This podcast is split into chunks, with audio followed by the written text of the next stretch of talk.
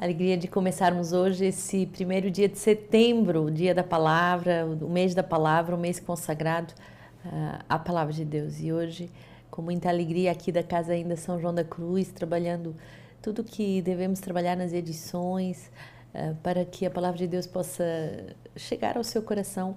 Eu quero saudar a todos aqueles que recebem com amor, com veneração as Sagradas Escrituras através da Lexio Divina nossos irmãos de comunidade de vida, aliança, todos os nossos benfeitores, todos os nossos amigos. Esse programa é para lhe agradecer também por todas as suas ajudas na evangelização e lhe dizer vale a pena evangelizar, vale a pena uh, sair como semeador para salvar uma só alma que seja, vale a pena poder uh, ver o poder da palavra de Deus agindo nos corações. 1 Colossenses 1, de 1 a 3, Paulo, apóstolo de Cristo Jesus, pela vontade de Deus, e o irmão Timóteo, aos santos que estão em Colossos e irmãos fiéis em Cristo, a vós graça e paz da parte de Deus, nosso Pai. Damos graças ao Deus e Pai do nosso Senhor Jesus Cristo, sempre orando por vós. Depois de que ouvimos acerca da vossa fé em Jesus Cristo e do amor que tendes a todos os santos, pela esperança que vos está reservada nos céus. Dela já ouvistes o anúncio da palavra da verdade, o Evangelho, que chegou até vós e em todo o mundo está produzindo frutos e crescendo, como também entre vós, desde o dia em que ouvistes e compreendestes em sua verdade a graça de Deus. Nela fostes instruído por Epafras, nosso querido companheiro de serviço, que nos presta ajuda como fiel ministro de Cristo, e é, é quem nos deu a conhecer o vosso amor no Espírito. Paulo, nessa carta a essa comunidade de Colossos quer uh, encorajar por todos os progressos feitos pelo Evangelho.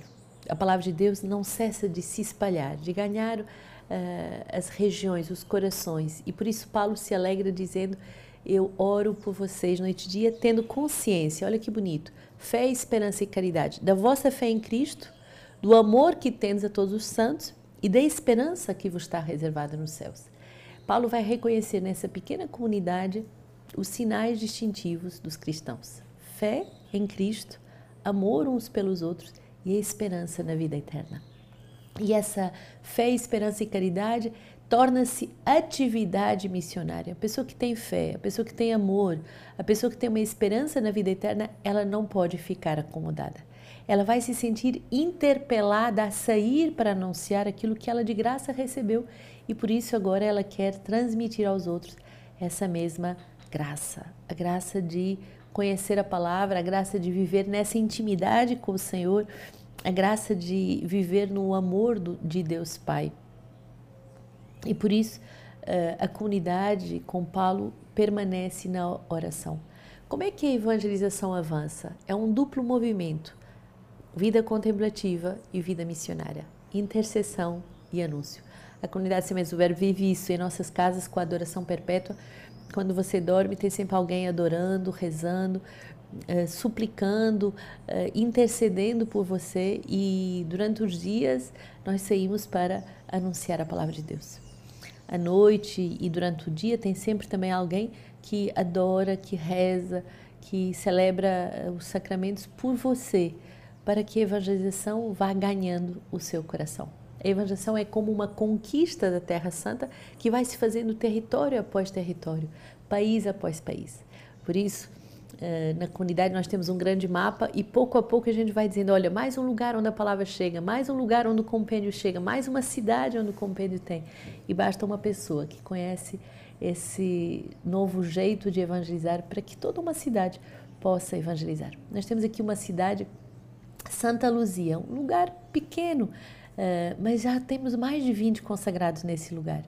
Tão bonito, não é? Ver como uma cidade pequena, quando é levado a palavra de Deus, ela dá frutos. E mais de 20 consagrados da mesma cidade. Quer dizer que havia uma fome e sede de vida consagrada e faltavam apenas missionários. Missionários para anunciar como é bom ser consagrado à palavra de Deus. Como é bom dar a conhecer o amor de Deus às pessoas. É a nossa profissão e é a vossa profissão conosco. Salmo 52: Quanto a mim, como oliveira verdejante na casa de Deus, eu confio no amor de Deus, para sempre e eternamente. Vou celebrar-te para sempre, porque agistes diante dos teus fiéis, vou celebrar o teu nome, porque ele é bom. Essa atitude de confiança inabalável em Deus, porque experimentamos a ação de Deus. Muitas vezes tocamos os milagres de Deus em todas as nossas casas. Milagres pela providência humana, milagres pela providência espiritual, milagres pela providência material, milagres por ajudas inesperadas, como esses companheiros que vêm nos ajudar também na evangelização com dons, talentos, com criatividade. Como é bom ver uh, todos aqueles que o Senhor agrega ao corpo de Cristo, ao seu corpo que é a igreja, para evangelizar o Senhor, ele age e por isso podemos dizer, quanto a mim, como oliveira verdejante. E a, e a árvore da oliveira é uma árvore que dá azeitona e a azeitona, a oliva, como se diz aqui no Brasil, a oliva dá o azeite. Então, essa oliveira verdejante, quer dizer, essa alma carregada do Espírito Santo, carregada desse óleo do Espírito Santo, desse óleo da vida espiritual, vai uh, dizer uh, o quanto ele confia em Deus, porque ele faz a experiência do, da beleza da vida espiritual. Não somos oliveiras secas, raquíticas, mas somos oliveiras verdejantes, repletos dos dons e dos carismas do Espírito Santo. Por isso, vou celebrar-te para sempre, porque agistes. Lucas 4, 38 a 44.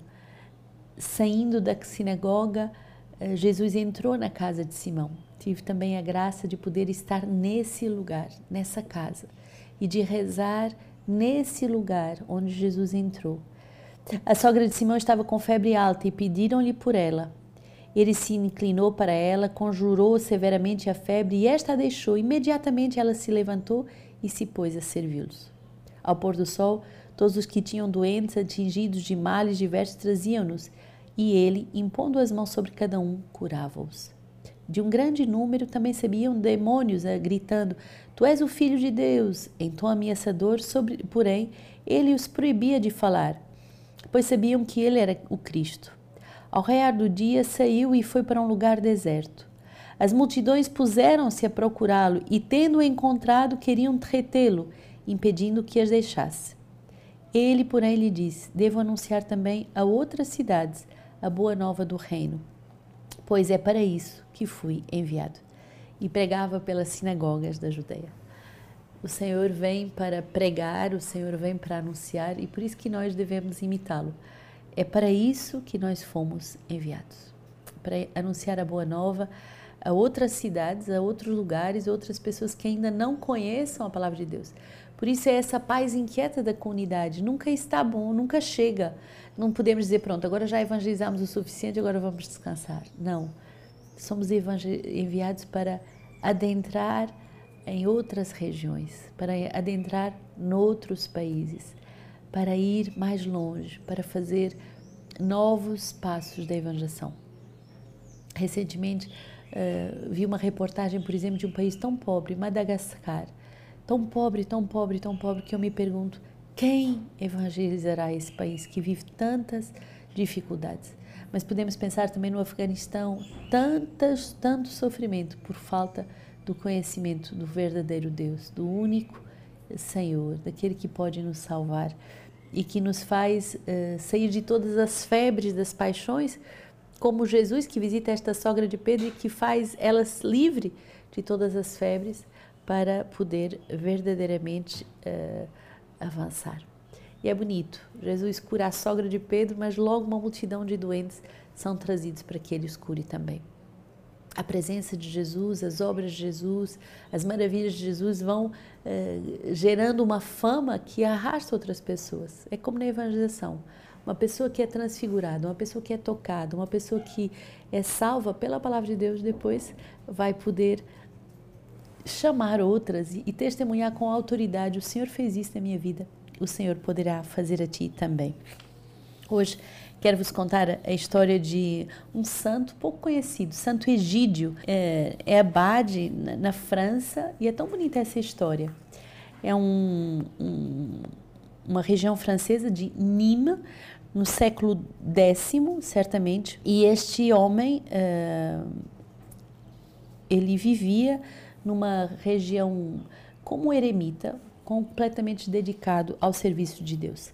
Ele passava todo o seu tempo em orações, em jejuns, em penitências, comia as ervas selvagens e os frutos selváticos e dormia uh, na terra uh, e o travesseiro era uma rocha. Então, um homem muito austero, muito solitário para viver como um monge com eremita diante da presença do Senhor. E o, o, Senhor, tão enternecido de ver esse homem piedoso fazer tantos sacrifícios pela salvação do mundo, envia-lhe uma serva uh, para lhe dar o leite. Né? Então, essa, esse animal, essa serva, uh, esse Bambi, né? foi eh, levado para junto desse eremita e dele ele poderia tirar o leite. Então, o rei, o rei Flávio, o rei dos Gotos, numa das suas caçadas, ao tentar atirar sobre a serva, vai, uh, de forma uh, não intencional, ferir o uh, eremita. E logo vai estabelecer uma, uma relação de amizade com esse Flávio e vai poder simpatizar com ele, e por causa dessa ferida, o, o rei vai eh, de verdade decidir construir um mosteiro para esse santo eremita. Então vemos a docilidade do eremita que vai deixar a sua solidão para aceitar a construção de um mosteiro, aceitar receber outros irmãos, para que também eles tenham a alegria de viver a palavra de Deus e vai ter uma comunidade muito ativa, cheia de monges, uh, e até a, até a sua morte ele vai eh, vai ser o diretor espiritual de todos esses monges. Uma ferida que vai gerar fecundidade. Dessa ferida, uma nova família espiritual vai uh, surgir e hoje temos ainda a abadia de Saint Gilles, que é uh, formado por esse, que foi fundado por esse eremita que aceitou de uma ferida dar origem a uma nova família espiritual. Do Evangelho de São João, Orígenes como presbítero do século I, vai fazer um comentário muito bonito e diz assim: Destruí este templo e em três dias o reedificarei. Os apegados ao corpo e às coisas sensíveis, creio, parecem indicar os judeus que, irritados por terem sido expulsos por Jesus, acusando-os de transformarem a casa do Pai em mercado de seus produtos, pedem um sinal. Por este sinal devia Jesus justificar o seu procedimento e provar que era o Filho de Deus o que eles, na sua incredulidade, não queriam admitir. Mas o Salvador ajuntou uma palavra sobre o seu corpo, como se falasse daquele tempo aos que interrogaram: Que sinal mostras para assim fazeres? Responde: Destruí este templo, e em três dias o reedificarei. O Senhor quer destruir tudo o que em nós não foi construído nele e quer em três dias, nesse, nessa morte a ressurreição, reedificar. Foi assim com esse eremita, que da ferida surgiu uma nova comunidade espiritual. Então deve ser assim com cada um de nós. Tudo que está destruído, Deus quer uh, reedificar, restaurar pelo poder da Sua palavra. Ajude-nos a fazer isso com muitas famílias. Ajude-nos a sair como Jesus, na casa de, da sogra de Pedro e com tantas outras pessoas afligidas por tantos maus, males, para poder enviar a palavra que salva, a palavra que consola. Que grande alegria poder vos anunciar o próximo compêndio Sementes do Verbo sobre o tema da responsabilidade. Ninguém tira a minha vida, eu a dou livremente. Está belíssimo, com textos muito profundos do nosso fundador. A equipe editorial está trabalhando a todo vapor e você já pode fazer a sua encomenda. Depois de termos meditado a liberdade, agora é o ano em que vamos meditar sobre a responsabilidade a responsabilidade de dar a vida de dar a vida e de construir um mundo novo, tudo que sou, tudo que tenho. Quero também anunciar a nova edição do nosso livro de vida. Então, você pode ter acesso ao Tesouro do Carisma. Se você é membro de comunidade de vida, de aliança, tem acesso ao Tesouro do nosso Carisma com os escritos do nosso fundador. Encomende já. E por último, o último livro de Dom Alberto, que vai sair agora para o Sírio de Nazaré, é, Conversas com a Virgem Maria um livro belíssimo sobre a intimidade que somos chamados a ter com nossa mãe, a Virgem.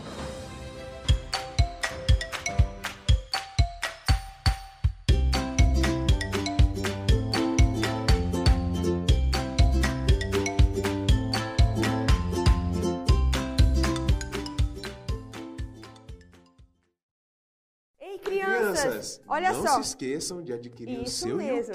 Ó, se você ainda não tem, é só contactar o número que está aqui embaixo. Pede para o seu pai, para sua mãe ou para algum responsável da sua família. E ele vai estar entrando diretamente em contato conosco. Isso mesmo, você vai receber aí na sua casa esse super livro de fé. E se você ainda quiser acompanhar esse momento de YouCat comigo e João, é só entrar lá no YouTube, no nosso canal Sementes do Verbo, que a gente vai estar lá ensinando tudinho para vocês.